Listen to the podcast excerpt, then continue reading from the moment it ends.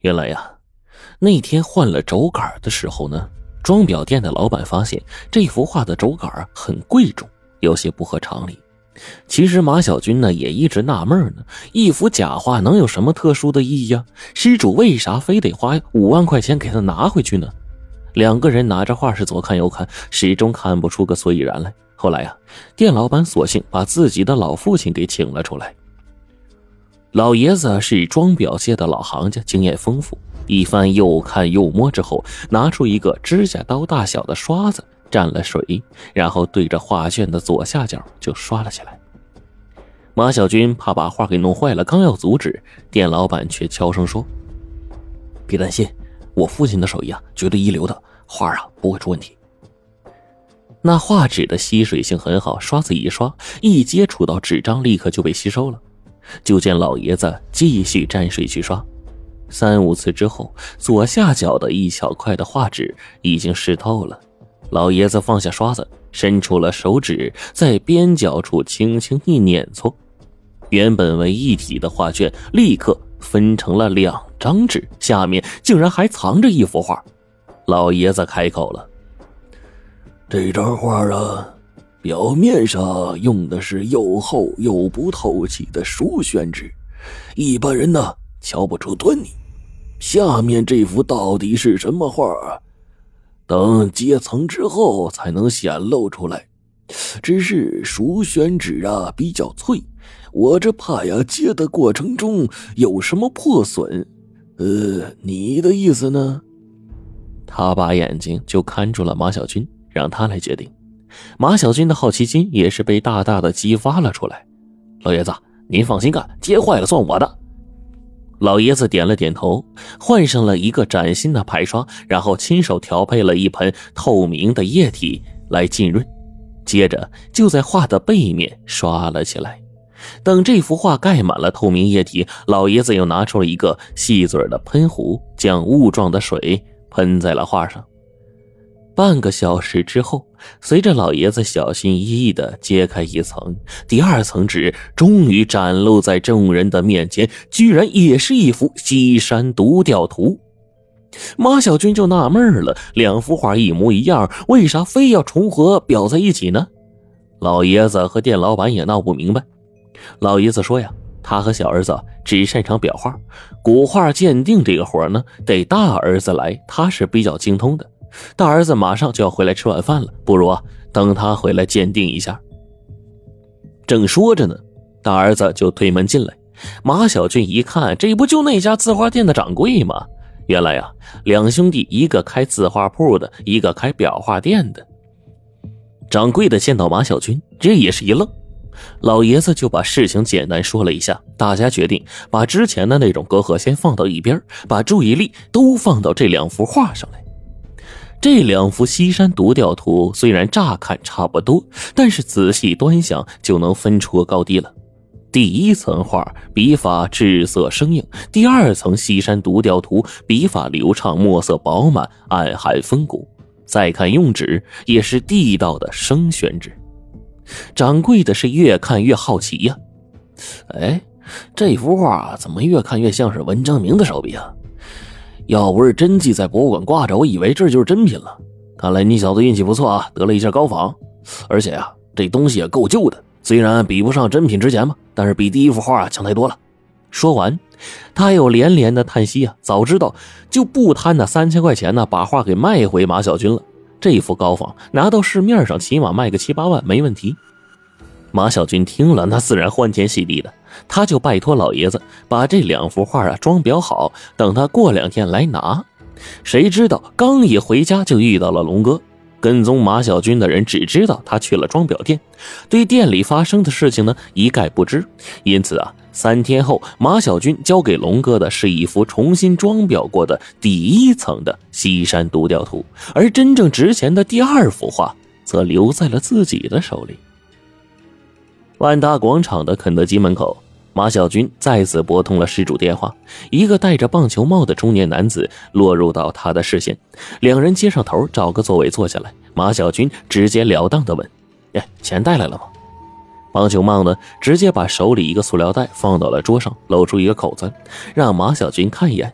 里面呢果然是几沓红彤彤的百元大钞。花呢？棒球帽急切的问。马小军不紧不慢的从怀里掏出了卷轴，一晃，又问：“哎，那个龙哥他联系你没有？”棒球帽说：“联系了，自己推说没空，让龙哥下午带着画和自己见面，但是没有提先来见马小军的事马小军竖起了大拇指：“哎，聪明！我跟你说实话吧，偷画的事啊，跟我无关，都是龙哥干的。你待会儿呢跟他碰面，最好叫上警察抓他。”马小军对挨揍的事怀恨在心，又怕日后龙哥发现上当了再找他麻烦。棒球帽呢，却闷声的说：“息事宁人吧，只要拿回画就行，快把画给我验一验。”马小军把卷轴递过去，棒球帽立刻展开了画轴细瞧，确认无，才将手里的钱递到了马小军的手里。马小军一边点钱一边说。我让人看过这幅画了，懂行的说这是明代的高仿，起码卖个十万八万没问题。不过呢，我守信用，还是把画给你了。见到马小军呢，得了便宜还卖乖，帮熊帽的脸色不好看，黑着脸就走了。拿着沉甸甸的五万块钱，马小军是欢天喜地的往家走。刚进楼道，一条黑影从他身边贴近过来，咚的一声，马小军脑袋重重挨了一闷棍，接下来就什么都不知道了。也不知道过了多久，马小军悠悠转醒，额头上痒痒的是干了的血迹。他挣扎了几下，发现手脚都被粗麻绳给绑紧了，周围空荡荡的，身后啊，好像是一个大库房。不远处几个人正在说话，马小军以为是龙哥的手下，仔细一看，其中一个竟然是跟他交易的棒球帽。那个棒球帽啊，小心的把卷轴放进了一个旅行包里，说。下次千万别再出这种篓子了。这次运气好，被偷的画找回来了。旁边立刻有人奉承说：“还是大哥英明，我已经啊让人去跟那个叫龙哥的家伙碰面了，待会儿啊把他也抓来，跟这小子一起处理了。”马小军一听，知道这是在说自己呢，赶紧闭上眼睛。棒球帽冷哼了一声说：“哼，这小子神通广大，竟然被他发现了这幅画的秘密，那就别怪我无情了。”马小军听的是心口拔凉啊！这伙人到底是哪路神仙啊？怎么就得罪他们了呀？早知道如此啊，他死活也不贪那五块钱赎金呢。过了没多久，库房有一阵汽车的引擎声传来了，接着是杂乱的脚步声，其中有一个人一边走还一边骂骂咧咧的，正是龙哥的声音。接着就是砰砰几声闷响，显然是挨了打。龙哥也不敢硬来，马上就改口了：“哎，兄弟们，哎。”有有事好好说嘛，对吧？大家都道上混的，前口啊要一致对外，不要搞内部矛盾嘛。酬酬金我不要了还不行吗？棒球帽冲他冷笑：“一个敲门开锁的毛贼，也跟我称兄道弟。”说着，一脚就把那五花大绑的龙哥给踹到了马小军的旁边。龙哥摔了个狗吃屎，抬头一看，发现同样被捆成个跟个龙虾似的马小军，又惊又怕。你小子怎么在这儿啊？你这这怎怎么回事？这是马小军知道装不下去了，索性扯开嗓子大声的求救。棒球帽冷笑着：“哼，这是一个废弃的老厂房，连他妈鬼都没有一个，谁能救你？”说完，挥挥手，就有两个手拿尖刀的家伙朝着地上两只待宰羔羊就逼了过去。马小军和龙哥互望了一眼，心想：完了。正绝望的时候呢，忽然门外警笛大作，紧接着一队装备精良的特警就破门而入。还没等马小军回过神呢，棒球帽一伙人已经被按倒在地了。龙哥因为盗窃一起被抓了，被打破脑袋的马小军则被送到了医院。他这才知道，原来棒球帽一伙啊是专门搞走私的文物贩子。那幅西山独钓图就是他们打算近期运出国的，谁知道阴差阳错，竟然被龙哥给偷了。警察问完口供之后，嘱咐他不许离开病房。马小军也是忐忑不安呢，也不知道自己究竟会不会吃官司，更不明白危急时刻警察是如何及时赶到的。正不解呢，病房门被推开了，原来啊是字画铺那个贪财的掌柜的。原来呢，马小军把画留在了裱画店之后，掌柜的越看第二层画就越觉得蹊跷，因为这幅画实在太像真迹了。他留着博物馆的画册，画册上就有这个西山独钓图的高清图片。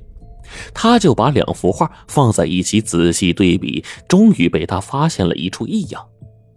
画册上的这幅画啊，署名是文璧，而马小军送来的这幅画上署名是文璧，就差那么一横一点，一个是碧玉的碧，一个是壁虎的壁。不仔细看还真看不出来。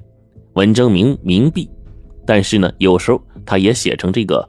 碧玉的碧，单靠这一点不能作为真伪的依据。但是清代著名的字画古籍中曾经明确的记载过，西山独钓图上文征明署名用的绝对是文壁二字，也就是壁虎的壁。难道第二层纸上的才是真正的西山独钓图？掌柜的第一个反应就是马小军把博物馆给偷了。他跟父亲兄弟啊一商量，决定报警。谁知到了警察局，负责案子的警察说，假画盖真画的事后啊，马上就联想到最近的几起古画走私案也出现过类似的手法，走私者用一幅很假的伪品做掩护，掩盖住真迹，让海关人员放松警惕，轻松的运出境。警员们研究后决定啊，不打草惊蛇，让掌柜的把画先拿回去，按照事先约定装裱好之后，等马小军来取。而在装裱第二层画纸的时候，其中一杆轴杆啊是挖空的，里面被放置了定位器。全靠这一个小小仪器，警察是一路监控，及时救下了马小军。听完掌柜的诉说，马小军终于明白了来龙去脉。这么说来，多亏了我引蛇出洞，才抓住那几个走私团伙。这，既然我将功赎罪了，应该也不用坐牢了吧？掌柜的嘿嘿一笑：“嗨，就你这点出息，想翻事都没这能耐。”马小军也挖苦他：“嗨，没想到你这么见钱眼开的一个人，关键时刻也不含糊啊，知道去报警，而不是把画给私吞了。”掌柜的脸色一正：“哎，我们是做古玩生意的，低买高卖靠的是眼力，那是真本事。大家都是中国人，淘换的都是自家东西，但是把文物倒卖到国外，这就不一样了！国宝流失，丢的是中国人的脸，我能不管吗？”马小军竖起了大拇指：“掌柜的说的好啊。”末了，他还是不明白，哎，这这没听说博物馆被盗啊？那第二层上的这个西山独钓图到底是真迹还是高仿啊？掌柜的笑而不语。过了许久，才不咸不淡的来了一句：“嘿，现在的博物馆呢，也不见得每一件藏品都靠谱。”